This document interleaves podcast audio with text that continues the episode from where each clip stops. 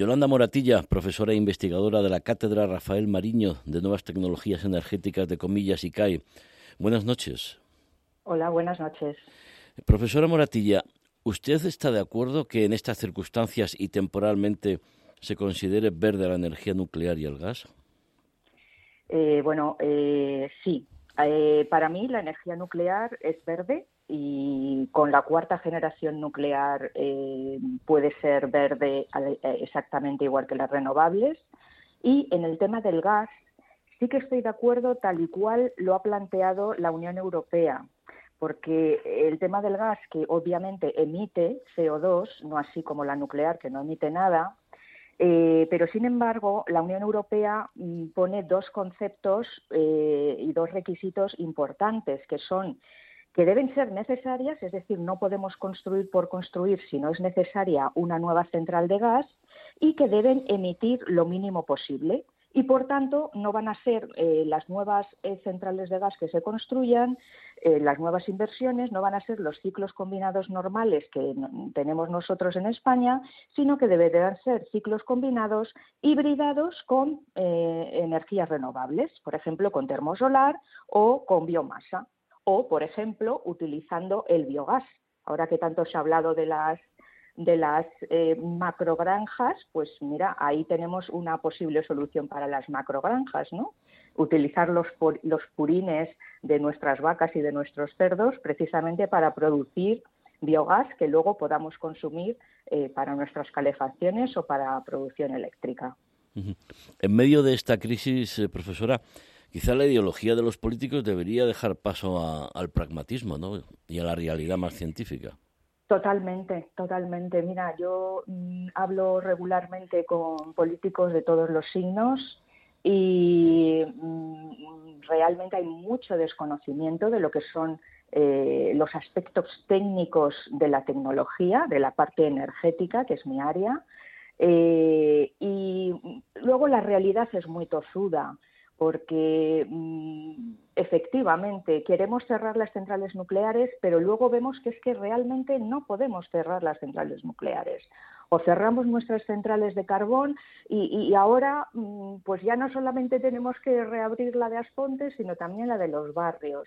Eh, ¿Por qué? Pues porque lo necesitamos. Entonces, muchas veces eh, la política debería callarse un poco más y escuchar más a los técnicos, que opciones hay muchas, pero con restricciones. No puede ser lo que quiera el político, debe ser dentro de lo técnicamente posible y económicamente adecuado para el país eh, y así, dentro de eso, que elijan lo que quieran, pero eh, hay cosas que no pueden ser.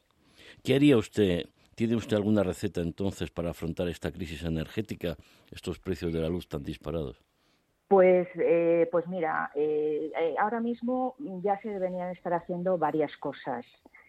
primero, he leído ya esta mañana que se estaba abriendo la central de, carbón. El carbón nos permite mucha flexibilidad y reduce los precios de la electricidad. Por tanto, eh, yo si fuera el Gobierno ahora mismo ya estaría viendo todas las centrales de carbón que hemos cerrado, a ver cuáles están más cerca de los sumideros de CO2 posibles y empezar a, ver eh, una inversión, no en todas, pero sí en una o dos de carbón eh, para mantenerlas con captura de CO2, por supuesto, para hacerlas limpias y que no emitan CO2 a la atmósfera, pero mantener algo de carbón en nuestro mix energético. ¿Por qué? Pues por los problemas que estamos teniendo ahora tan brutos con, eh, con el tema del gas, ¿no? Y, ya, y se está poniendo la cosa muy seria y muy dura con respecto a la geopolítica con Rusia. Eso por una parte. Luego, por otra parte, yo estaría viendo cómo disminuir eh, la dependencia energética del gas. Y, y, por dar un dato simplemente, por ejemplo, en, Dinamarca, eh, el 25% del consumo de gas de Dinamarca procede de los purines de los cerdos, es decir, de las cacas de los cerdos. Eh, y, y, ellos ya pretenden en unos años llegar al 75% de todo el consumo. Nosotros deberíamos ya estar mirando en esa dirección y ya deberíamos estar trabajando en ver cómo eh, limpiar esas, esas granjas, limpiar esas emisiones de metano que tanto se critican y encima aprovecharlas.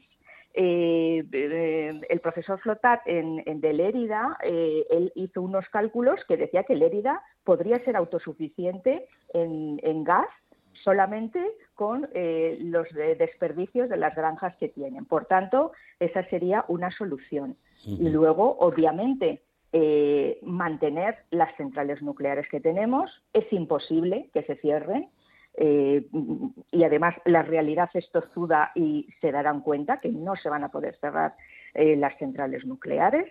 Eh, tendríamos que ir a, un 60-70% de renovables, pero incluyendo termosolares con almacenamiento, que es una vergüenza que en la próxima subasta solamente van a ir 200 megavatios, debería ir mucho más. Y ver a medio plazo de construir nuevas centrales nucleares para aumentar eh, y llevar más o menos a un tercio de nuestra producción que fuera de energía nuclear.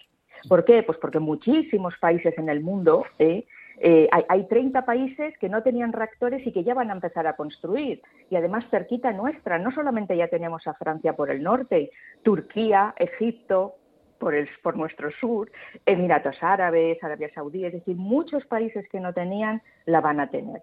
Y nosotros no vamos a ser el único que encima eh, eh, nos vamos a meter eh, en, eliminar lo poco que tenemos. Está, está muy claro. Yolanda Moratilla, profesora e investigadora de la Cátedra Rafael Mariño de Nuevas Tecnologías Energéticas de Comillas y CAE. Muchísimas gracias y muy buenas noches. Muy buenas noches a vosotros.